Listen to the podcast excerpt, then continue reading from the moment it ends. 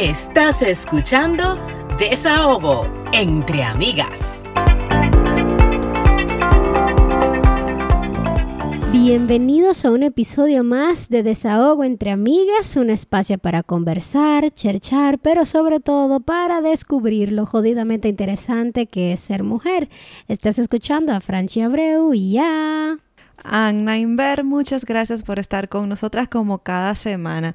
Señora, yo estoy contenta hoy porque por fin, por fin tengo a esta invitada que hemos estado... Ah. Eh, tratando de hablar con ella por mucho tiempo.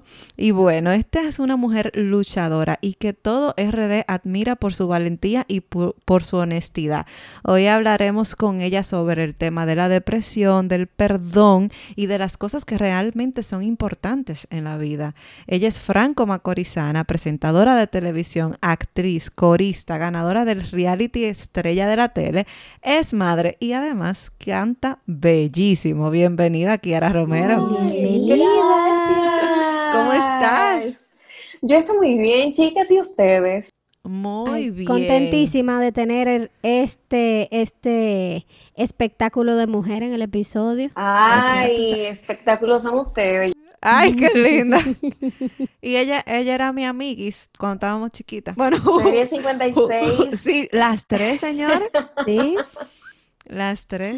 Ay, sí. Digo, yo me volví 031. Para los que son, las que no son dominicanos, esas son las series de nuestras, nuestros provincia, nuestra, bueno, provincia de nuestra Las raíces no se olvidan.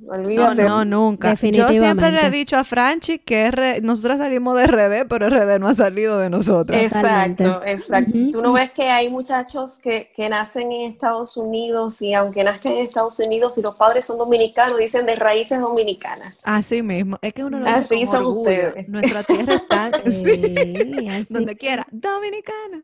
No, y más cuando estoy hablando inglés, que la gente me, dice, ¿de dónde tú eres? Eso me acuerda que yo estaba... Epa. Ay, ustedes dos tienen que cantar. Ay, señora, la única que no canta aquí soy yo. No invente que, que se, el episodio se vuelve un karaoke. inventa.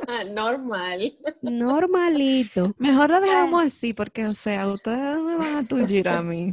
Continuemos. No, porque tú puedes presentar, tú puedes presentar. Sí, hombre, yo chechando, yo chechando. Sí, tú sabes que eso que de tener las raíces dominicanas donde quiera que uno va, me acuerdo que una, hace muchos años, yo fui a una tienda en Nueva York y me encontré con esta señora que era evidentemente dominicana, una señora mayor, y cuando yo hablo, como que le pregunto algo, ella me habla en un acento muy del norte, muy cibaeño, con una I muy marcada. Y yo le pregunto, acecha. pero así como allá de Cibao. De bien, bien cibaeño. De sitio, Kiara, de, de sitio. y yo le pregunto a ella, ¿y de dónde usted es? Como para saber de qué parte de República Dominicana. Ella dice, no, yo soy nacida y criada aquí. Y yo, ¿y de dónde usted sacó ese acento? Yo no, a mí, me enseñaron español así. Yo, wow, para que tú veas cómo se pasa hasta el acento. Y ella no había pisado dominicana. Ya Él le habrá enseñado español. Que, sus padres eran cibaeños y le enseñaron el español así. Ya tú sabes. Y cuéntame un poquito de ti, ¿de, de ¿desde dónde nace ese amor por los medios? ¿Eso fue algo tuyo o fue algo que vino de, herencia anterior? ¿Tú lo viste en algún sitio, en tu familia? Eso fue algo mío. Eh, mira, desde chiquita yo siempre veía las telenovelas, las películas, y yo decía que yo quería ser actriz, porque lo, lo que me gustaba realmente era la actuación. Entonces, eh, cuando participé en el Reinado Santa Ana 2005, ya tú sabes, ha llovido mucho. sí, que gané, gané Princesa Santa Ana, me acuerdo muy bien, y, y mi simpatía. Entonces, a partir de ese momento se comenzaron a abrir puertas en San Francisco de Macorís para mí dentro de la televisión iba y participaba con, muchachos del colegio también. En fin, poco a poco se abrieron pasos en el modelaje, en la televisión. Eh, participé en algunos programas de radio también. Ya luego me fui a Santiago, donde hice televisión también. Y ya luego de eso, entonces decido irme a, Santo Domingo. Eh, realmente no comencé en televisión en Santo Domingo, fui a un casting que se suponía que era para un programa de televisión, resultó ser para una telenovela juvenil Ay, sí, yo estaba loca. Tú tienes que hacerme ese cuento porque aquí tuvimos a Ceni y ustedes estuvieron juntos en Apasionados y ella hizo su cuento del casting. Ahora hazme el tuyo, por favor. Ay, mi amor. Mira, me acuerdo muy bien que para ese entonces yo había acabado de llegar a Santo Domingo. Yo estaba sola completamente en Santo Domingo, pero tenía conocidos en Santo Domingo, o sea, eh, me acuerdo que para ese entonces mi amiguito Albert Mena y el hijo de Jochi Santos eh, me invitaron a ese casting.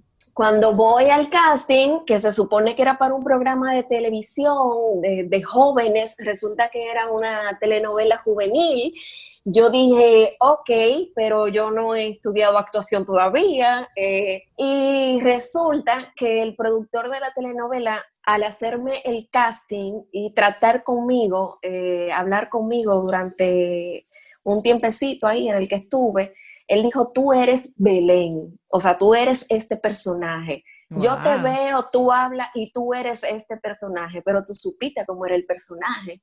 El personaje era la chamaquita rica que le hacía la vida imposible a todo el mundo. Ah, bien. Nada que ver conmigo. Eso era lo que él te dijo malvada en tu cara. Sí, eso era lo que al parecer él veía en mí, o sea, lo que yo aparentaba. Media fresita, media mal, maldaosa. Sí, con, la vocecita esa. ¿eh? Pero y entonces tú tenías el pelo rojo, te pusieron en esa novela. Sí, yo lo tenía, me acuerdo que tenía como un cobrizo y para la telenovela lo, lo pusieron como un poquito más en llamas y me pusieron pelirroja, sí. Qué bueno. Y entonces después de eso. Bueno, después de eso, yo he hecho de todo, hermana. Así mismo. después de eso comencé a hacer eh, tarimas eh, junto a Luis Medrano por todo el país presentando. Cuando hacían los carnavales también presentaba en La Vega, en, en Bonao.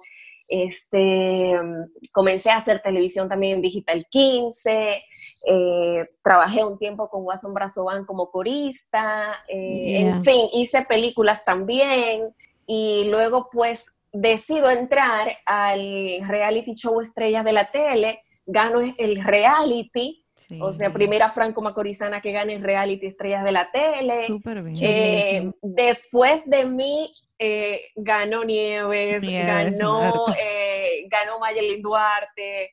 Entonces ya tú sabes, como que después de ahí las franco-macorizanas hemos estado arriba, rompiendo los reality shows. Muy bien. Y tú sabes que aquel que no te conocía, eh, te llegó a conocer después que tuviste este accidente que te ha pausado un poco en este mundo. ¿Tú extrañas eh, eh, toda esta actividad que siempre tuviste? Yo creo que el que nace con esa vena artística siempre va a, siempre va a ser artista, o sea, siempre va a permanecer, va a pertenecer al arte. No importa que tú duras un tiempo fuera de los medios de comunicación. Yo creo que con lo que tú naces con eso, eso tú lo vas a llevar siempre. Si tú te, te haces profesional en medicina, tú vas a ser médico siempre y, eso te lo vas a llevar a la tumba. Eso no es algo que, que tú dejas de serlo porque ya tú no lo ejerces, etcétera. O que el, eh, tu don es algo inevitable que algo, aunque tú lo evites, sale de ti, porque parte de tu personalidad, es parte de tu don. Eh, yo estoy muy de acuerdo con eso. Sí, qué bueno. O sea que, que, pronto quizá uno no sabe si vemos a Kiara por ahí más adelante. Pero entonces ya entrando un poquito más en lo que en lo que es la depresión y tú has hablado directamente y abiertamente de que tú has tenido depresión en varias ocasiones.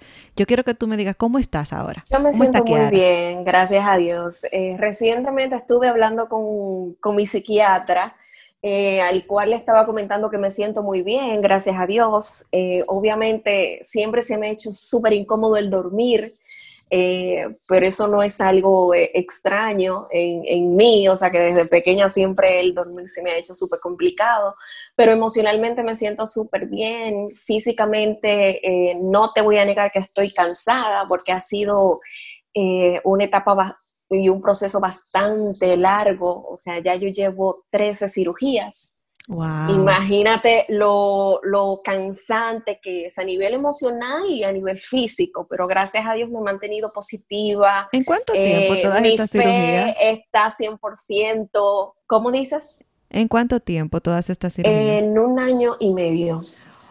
13 cirugías. Usted a mí me gustaría, no, no, ella es una heroína.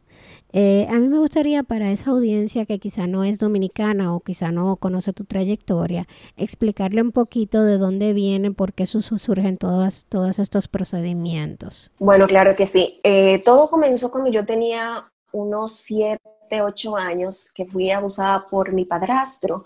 A raíz de, esa horrible experiencia, entonces nace lo que es la depresión en, mi vida la depresión es un trastorno, una enfermedad en, el cerebro, en el estado de ánimo, en el cual el cerebro juega una parte súper importante porque tiene que ver con la serotonina, la, las, minas, las, minas, sí, claro. Las minas. Entonces, cuando tu cerebro no produce esas minas, hay un, hay un desequilibrio control, eh, un desequilibrio eh, bastante grave que si tú no lo atiendes a tiempo, eh, hay personas que necesitan medicamentos, hay personas que no necesitan medicamentos, pues entonces surge eh, la depresión y puede llevarte a intentos de suicidio, eh, puede llevarte a tener eh, síntomas eh, bastante graves como lo es el insomnio, el tener pensamientos negativos, el llegar a automutilarte. Cuando hablo de automutilarte es hacerte daño a ti mismo que yo llegué a hacerlo. O sea, yo tuve eh, dos intentos de suicidios, uno a los 15 años y otro a los 18 años. Y nadie sabía que yo estaba pasando por, una depresión. Siempre fui una, chica con, con muy buen ánimo, muy sonriente. Bueno, viene de los medios, o sea, trabajaba en los medios de comunicación y la gente que te veía detrás de una pantalla veía a una muchacha súper talentosa y punto. Y alegre, y súper alegre. Sí, nadie, nadie se imaginaba, o sea, y lo del abuso sexual era algo desconocido totalmente para mi familia y para la gente también, o sea, que era algo que venía arrastrando desde la niñez. Ay, tú venías cargando todo eso tú solía. Algo que, sí, algo que no venía, que no había tratado tampoco. Entonces, cuando tengo a mi hijo a los 26 años, eh, resulta que paso a sufrir una depresión postparto, pero no sabía que estaba pasando por, por depresión postparto. Sí sabía que tenía estos pensamientos negativos de hacerme daño, de morirme, de que quizás mi hijo estaba mejor sin mí, mi, mi ex esposo estaba mejor sin mí, en fin, que yo no tenía ningún sentido de, vivir.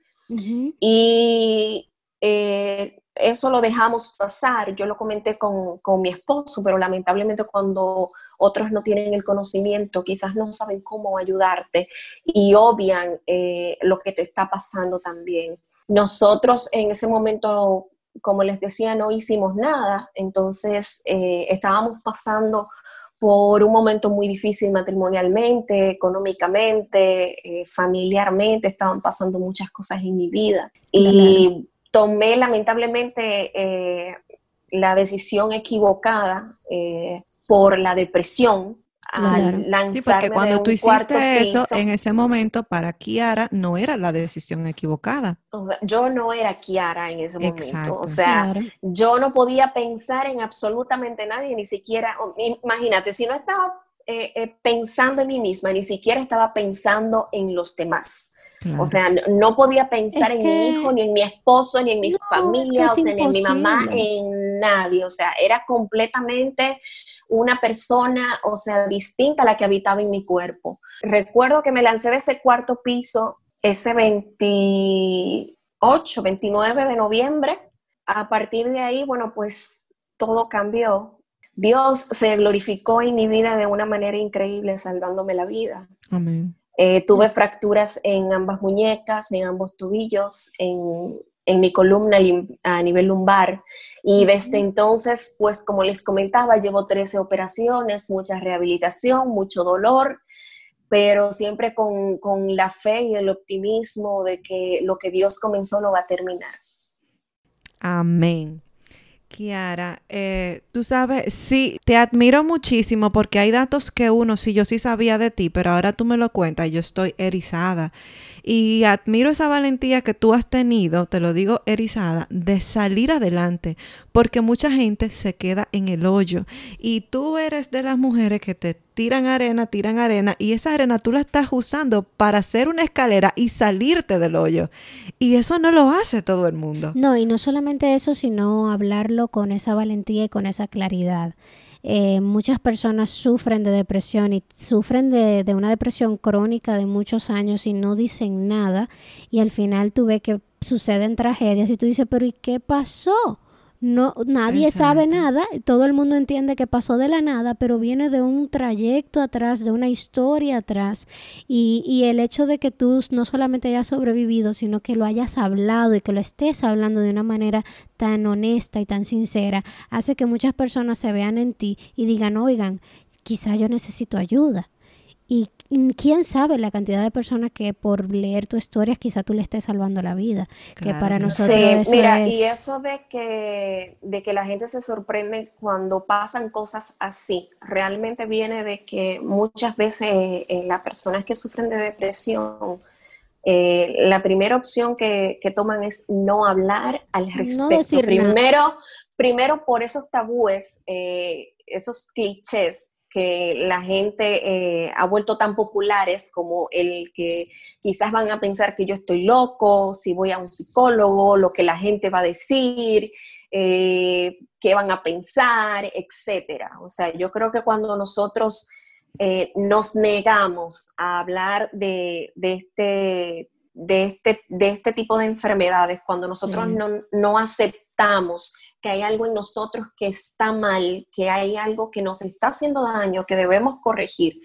Eh, yo creo que ese es el peor error que podemos cometer. y, bueno, pues yo los cometí y, ¿qué te digo? Yo, yo espero que mi historia pueda inspirar a otros a que no cometan el mismo error, que cuando eh, se sientan eh, diferentes de una vez, o sea, busquen ayuda, porque no hay peor enemigo que la mente.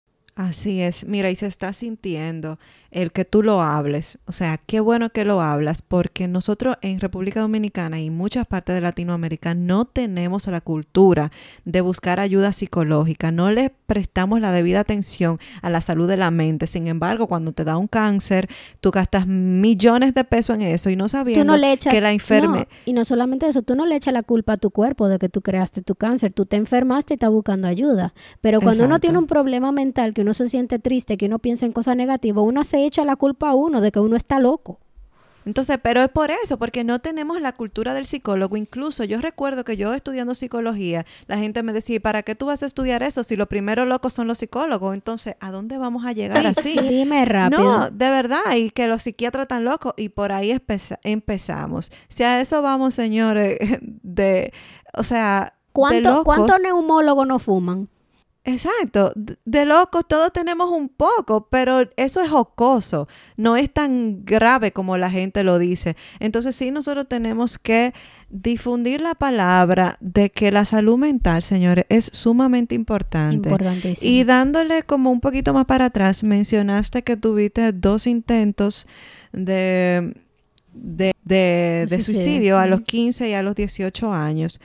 ¿Cómo fueron estos intentos? O sea, ¿qué pasó por la mente de Kiara? ¿Me voy a hacer automutilarme? Cuéntame, ¿cómo fue eso? Bueno, los, los síntomas eh, de la depresión son la desesperanza, la tristeza, eh, el insomnio, como comenté anteriormente, la falta de apetito o el apetito exagerado, eh, entre otros síntomas como la ansiedad también que es algo que estamos viviendo mucho ahora con, con esta pandemia y el encierro.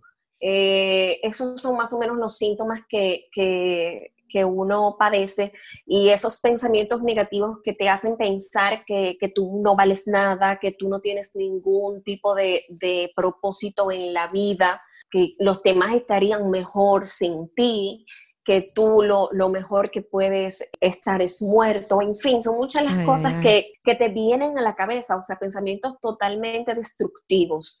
Recuerdo que la primera vez, eh, no es bueno dar eh, detalles de cómo fue que lo intenté, porque tampoco... No vamos a dar idea, ¿eh? No, no, le da idea, yo, exacto. No quiero dar ideas, eh, porque hay muchos niños que pueden inventar esto en la casa, entonces prefiero no, claro, claro, claro, no, es no alimentar ese morbo. Pero sí te, te, puedo decir que fueron momentos frustrantes y dolorosos. la gente cree que la depresión no duele, pero sí duele. O sea, como te dije, el peor enemigo que tú puedes tener es tu mente. O sea, si tu cerebro te dice, o sea, que tú tienes eh, dolor en tal sitio, olvídate que te duele. O sea, no hay nada que pueda engañar eh, a tu cerebro y decir que no es así. Entonces, eh, yo creo que, como anteriormente te dije, lo, mejor que uno puede hacer es buscar ayuda. Aquí en nuestro país, lamentablemente, la, información en cuanto a salud mental es bastante débil y yo creo que nosotros los que hemos pasado por, por, esta situación y los que quizás tienen conocimiento, eh, los profesionales que puedan hacerlo, lo mejor eh, eh, que podemos hacer en este momento es dar un poco de luz, brindar un poco de luz a aquellos que, quizás no se atreven a hablar de, lo que están pasando internamente. Y nosotros ser quizás eh, es, esa motivación, esa esa luz, esa esperanza que, de que ellos sepan que si uno pudo salir de la depresión, ellos también pueden hacerlo, de que es necesario buscar ayuda a tiempo para no llegar a extremos como los cuales yo tomé. O sea, llegué a vivir porque realmente eh, pasar por una depresión severa como la que yo pasé es algo terrible. Terrible, terrible. Yo es que yo no me lo quiero, yo no me lo puedo ni imaginar. Cuanto más tú tratas de disimularlo, es peor. Entonces, Kiara, yo me pregunto si, hablando de que en la República Dominicana hay poca información sobre el tema, ¿El gobierno dominicano te ha ayudado con algún programa de salud mental o hay algún tipo de apoyo para salir adelante con este proceso? Bueno, mira, actualmente eh, estoy recibiendo ayuda de una fundación norteamericana que se llama Baseball Assistant Team, en sus siglas BAT, que es una fundación para peloteros eh, como saben, eh, la mayoría de, la gente, el padre de mi hijo es pelotero profesional, entonces, eh, pues gracias a Dios, ellos me han estado apoyando y económicamente en las operaciones. wow, eso es un gran y en muchas otras y en muchas otras cosas de las cuales estoy muy agradecida porque creo que sin ellos, o sea, muchas cosas no hubiesen sido posibles. Eh, yo digo que Dios siempre pone ángeles en el camino de uno, o sea, y uno de ellos también ha sido mi tío, Franklin Romero, quien ha estado conmigo desde el día número uno.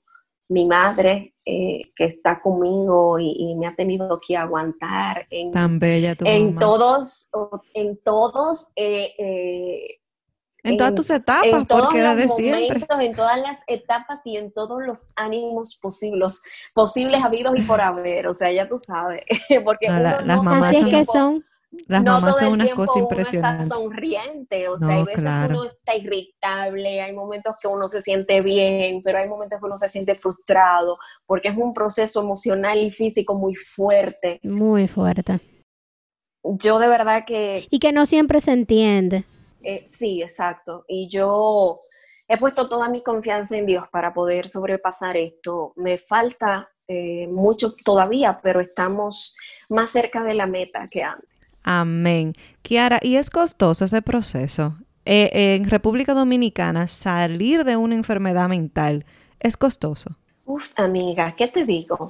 Aquí los psicólogos eh, son costosos, pero obviamente los hospitales públicos brindan el servicio. El problema es que la gente, al no tener la información de salud mental, obviamente no conocen este tipo de de servicios. De servicios a los cuales pueden recurrir. Pero obviamente nosotros estamos tratando a través de nuestras plataformas también, porque muchas mujeres me escriben, hombres también que están pasando por situaciones similares, de dar la información pertinente para que ellos también pues busquen ayuda, para que entiendan que es una enfermedad, que no es su culpa, que es algo que, ellos pueden tratar, que de algo que pueden salir, que así que como Dios lo ha hecho conmigo, ellos lo han hecho con, lo puede, Dios lo puede hacer con ellos también, o sea, y yo creo que, de eso se trata, ¿no? De dar lo que por gracia hemos recibido. Ok. Así es. Y una preguntita con respecto a, a tu bebé.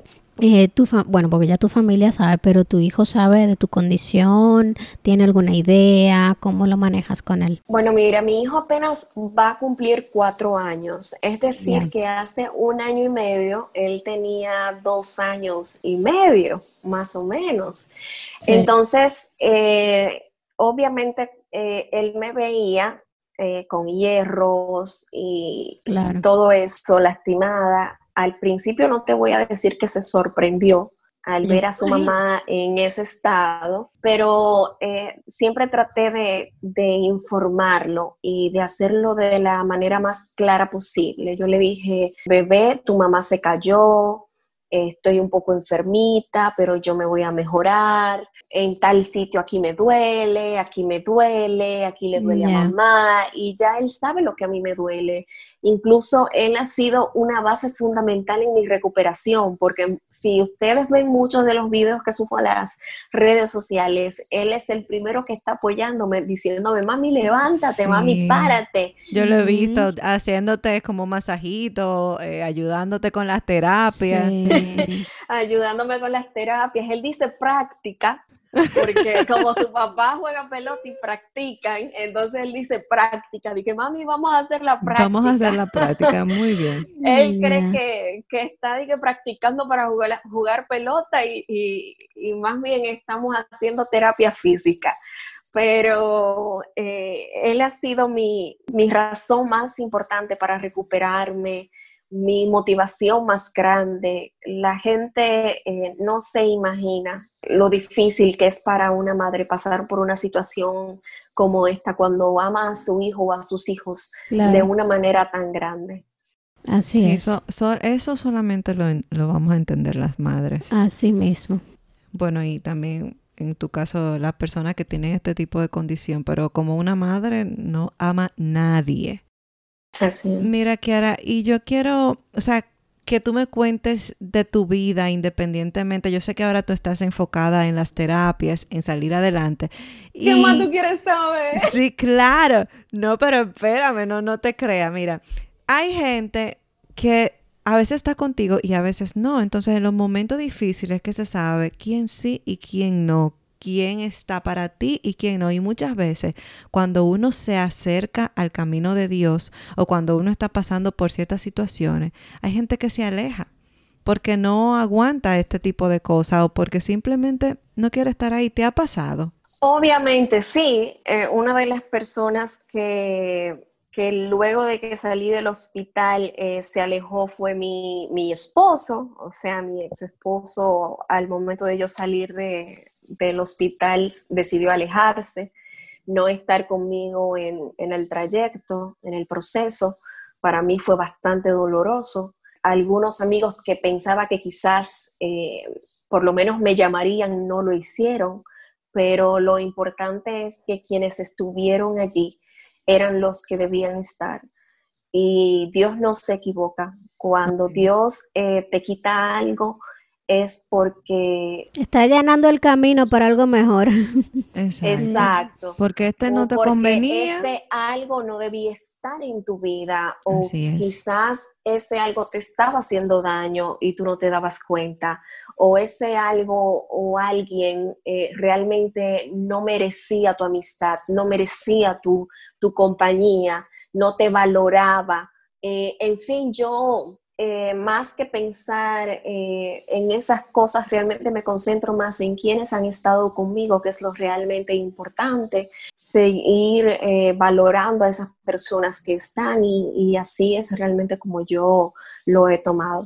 Sí, qué bueno, porque además de que hay que darle muchísimo valor a las personas que están con nosotros, también es entendible que como hablamos ahorita y bien mencionaba Franchi, no todo el mundo lo entiende también. Es una situación tan complicada, la verdad, que ojalá yo y, y, como dije previamente, se regara la voz de que esto es real, de que necesitamos ayuda y de que cada granito de arena aporta. O sea, cada granito de arena, cada llamada, Así como es. tú dices, yo espero una llamada. Así que si usted está pasando por eso, o sea, si conoce a alguien que está pasando por eso, óigame una llamadita, eso no, no cuesta nada, un Sí. cariñito, estar ahí para el otro. Algo que te puede ayudar muchísimo es que cuando tú te sientas así, eh, eh, deprimido, solo, con pensamientos extraños en tu cabeza, eh, lo mejor que tú puedes hacer es llamar a alguien, decirle, mira, no me siento bien hoy, o, o- o no tienes que decirle que no te sientes bien, simplemente conversar con esa persona con la cual tú tienes química, con quien tú te, llena, te llevas bien y,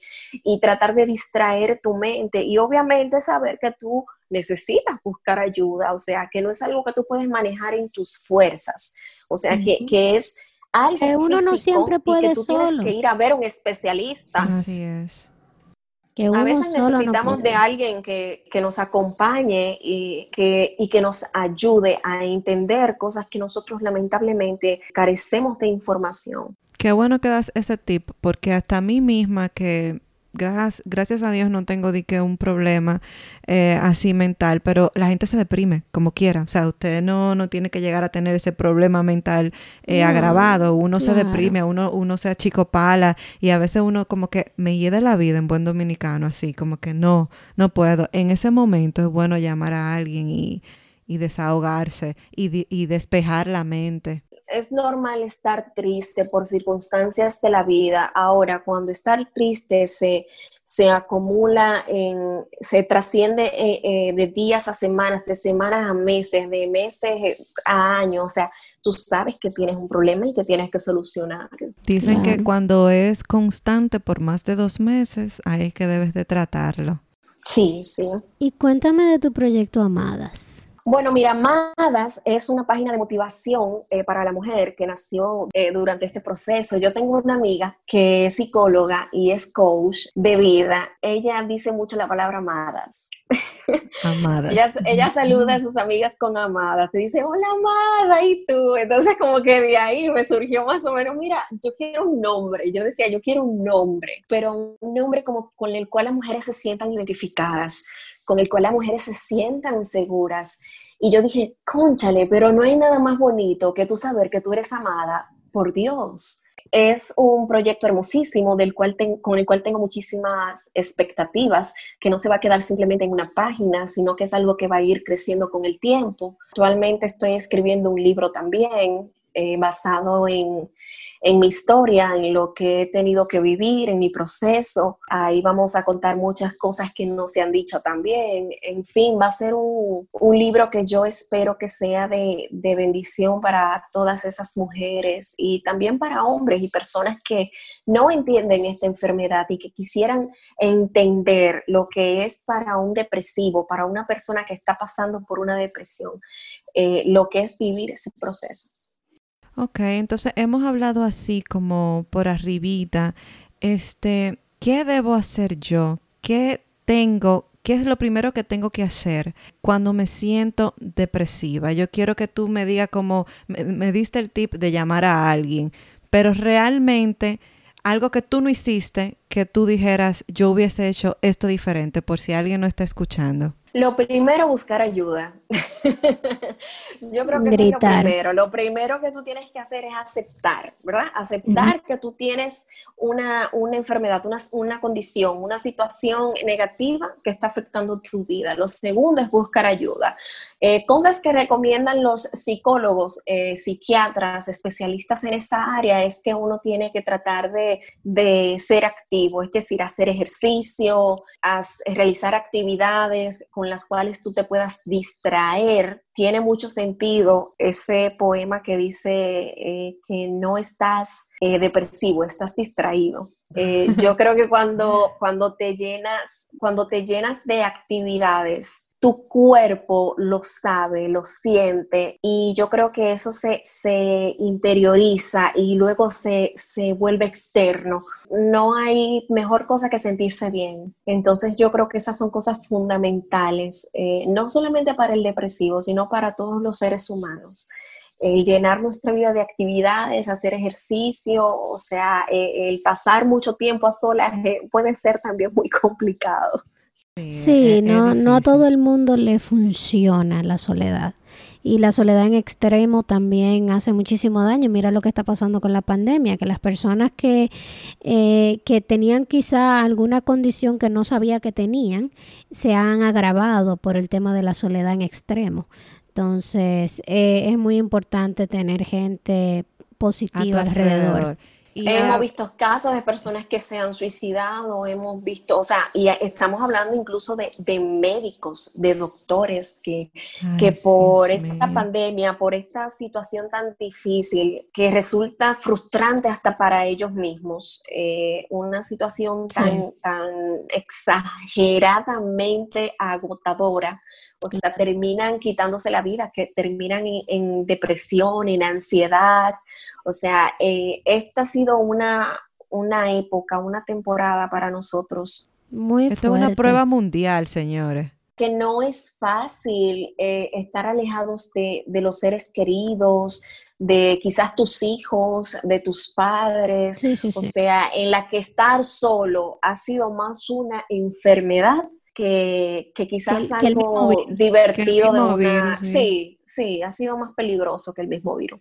Kiara, y en el, en el sentido de que si tú eres el familiar, porque en este caso tú eres la persona que padece esta enfermedad, pero tú tienes familia y la depresión no solamente te afecta a ti, afecta a tu familia. Si yo soy la persona que tiene una mamá, una hija, una hermana, una amiga con depresión, ¿Qué puedo hacer yo para ayudar a esa persona? El amor es la clave.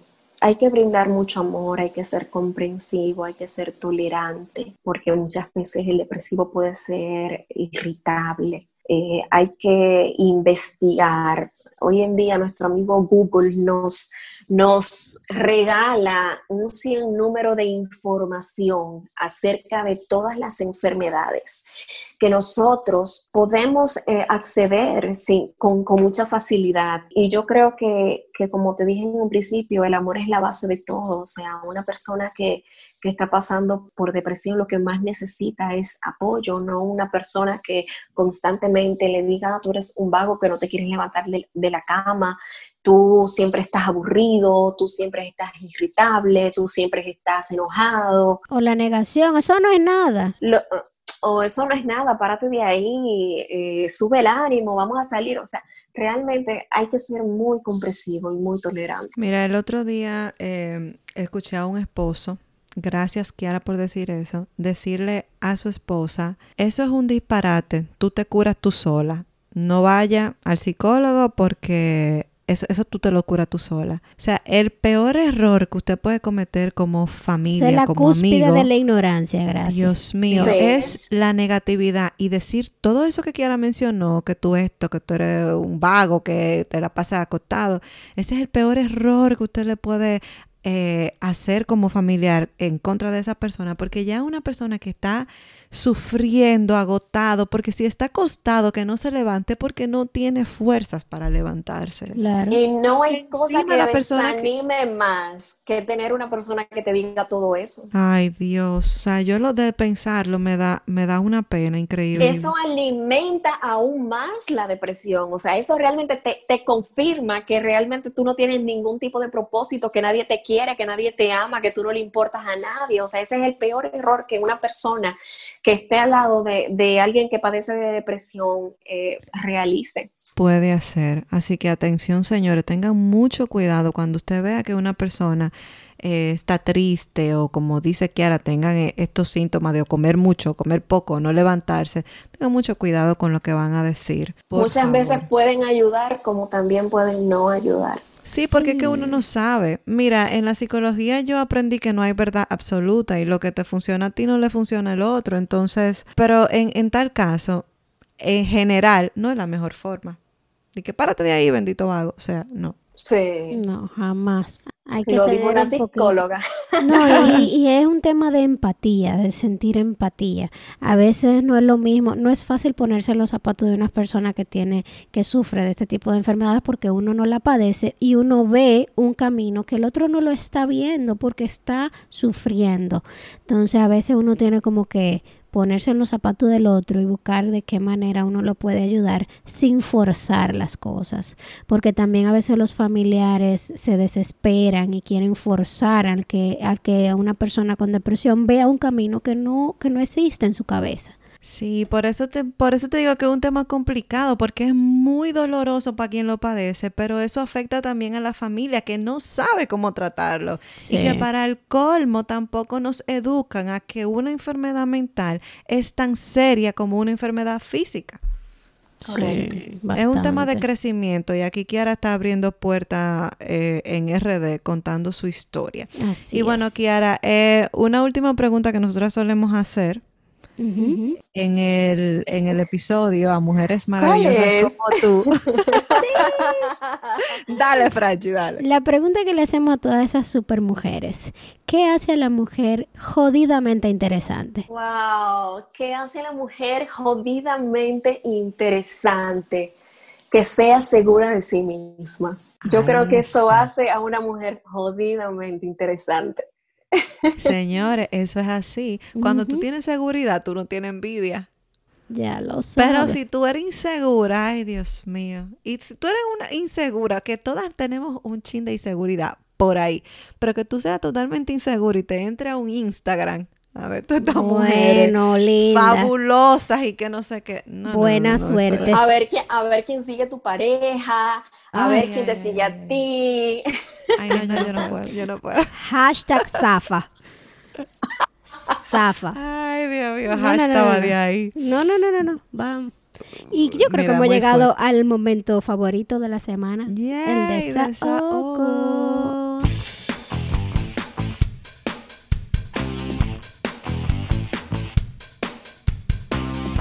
Vamos a desahogarnos.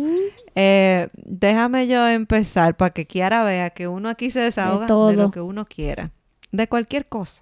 Y si quiere, tiene que ver con el tema, si no, no tiene que ver con el tema. Me tienen harta, así, los jodidos grupos de Instagram. Ahora me están entrando ¿Cómo en así? grupos de Instagram. Así Ay, mismo. Suere, tú que eres famosa. Me Yo no. están- No, no, no, no, espérate, qué famoso. no.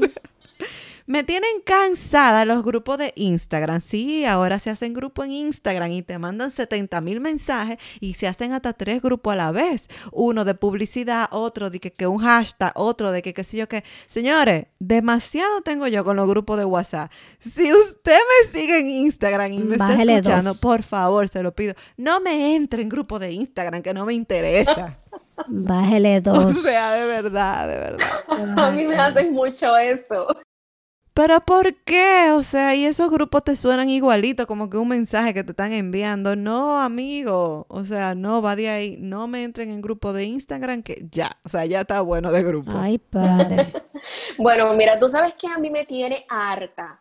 Mm. Yo acabo de abrir Facebook y a mí me tienen realmente harta. ¿Y qué te Todas hacen las Facebook? solicitudes Ah. De gente que tú Ah. ni conoces, o sea, Eso que te tarde. llegan, a- que te salen en el teléfono, clink, clink, clink, clink, clink, clink, clink, me tienen harta. Tú tienes que Apaga mutear esa vaina. Mutea eso, mija. No, y Mati, porque imagínate, Dime. yo abrí Facebook el otro día y tengo cada vez que voy de que 73 eh, no- eh, notificaciones de new Ay, request y qué sé yo qué. Entonces yo me imagino a Kiara si abre esa página y ahí, ahí, ahí. Entonces las solicitudes son todas de hombres.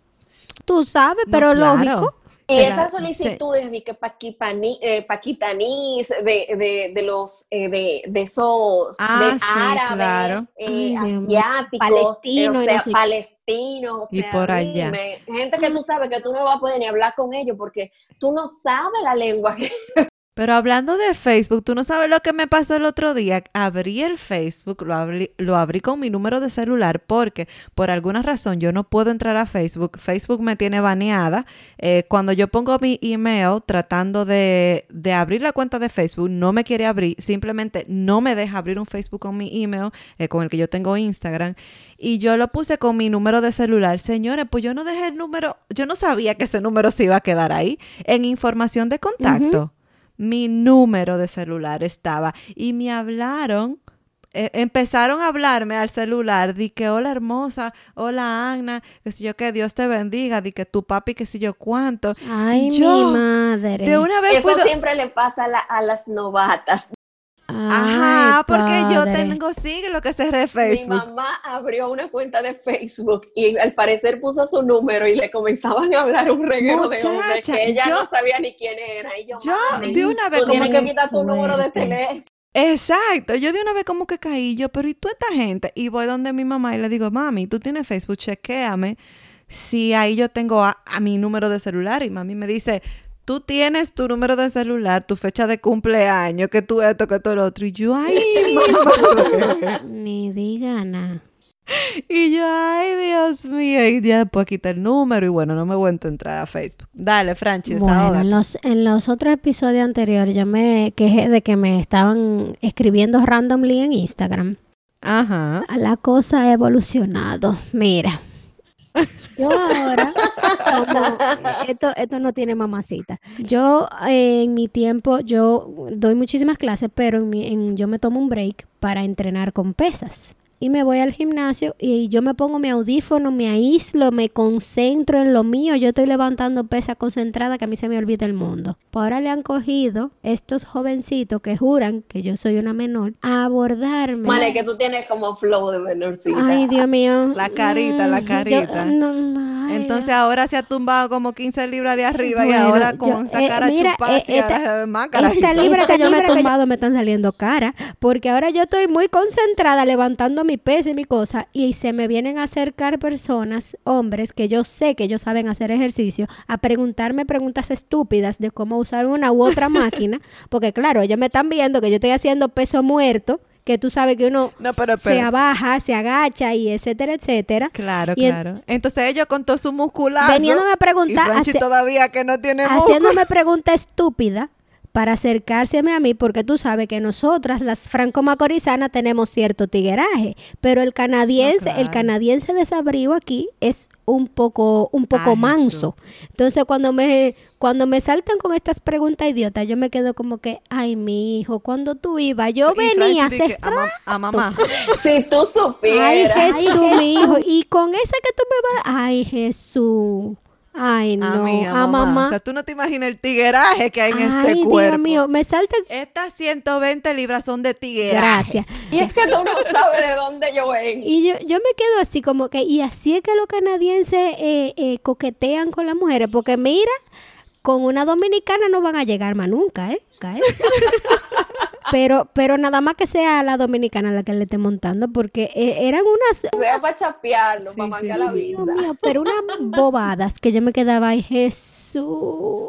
Yo una vez vi una conexión entre una canadiense y un do- entre una dominicana y un canadiense y la tipa me decía, es que yo soy too much para él. Que él no va a poder conmigo. Él no va a poder verdad, conmigo. Es que es verdad, ellos se acercan como co- y hablan con una parsimonia y te preguntan cosas tan tontas que tú te quedas, ay Jesús, mi hijo, te brindo un helado de por Dios.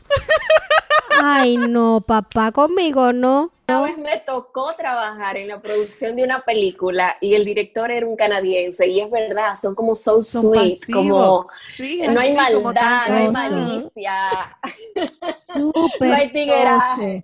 Óyeme, eso hay que echarle adobo, adobo. Hay que echar a esa Sal, echarle sal y vaina, eso no Tú tiene tienes que echarle orégano, algo, yo no sé. Tú no me puedes saltar con eso. Pimienta, manos. ¿Cómo puedes agarrar la Ay, barra para sostener? Ay, Jesús, mi hijo. Por ahí fue que tú entraste.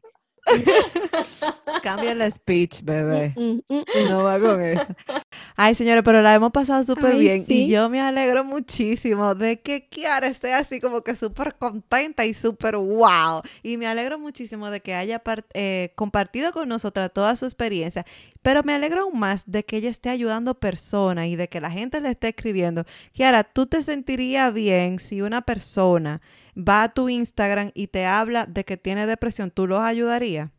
Pero claro que sí, yo creo, yo lo estoy ayudando desde el día número uno. Sí, lo digo porque a veces hay gente que le escriben y no responden. Sí, aun cuando yo estaba depresiva, Ah, yo ya. respondía cada mensaje que a mí me envían y, de- y hasta el día de hoy sigo respondiendo Ay, mensajes. qué bueno. Bueno, pues muchísimas Sí. gracias por eso. Muchísimas gracias de verdad, muchísimas gracias por contarnos tu historia, es súper valiosa, de verdad que nosotros este episodio lo atesoramos muchísimo porque yo sé que a las personas que le lleguen tú vas a darle un mensaje muy bonito, de verdad que. Ay, gracias a ustedes, mis amores, y qué bueno que dos franco-macorizanas estén haciendo tan linda labor de, de alguna u otra forma. Ay, yo no puedo con ustedes, ya ustedes son del medio. Ah, ah, o- oye, ¿a dónde? Oye. Oye, a ella, sí. Ana, Ana Romero y Franchi. Romero.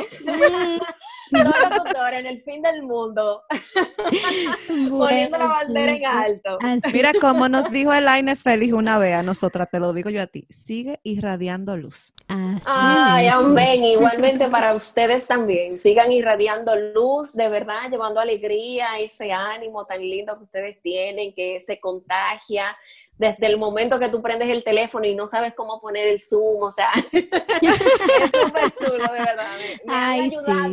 Me han ayudado bastante hoy, aunque no lo sepan, porque yo Ay, para algunas linda. cosas dentro de, de las nuevas eh, apps que hay, sí.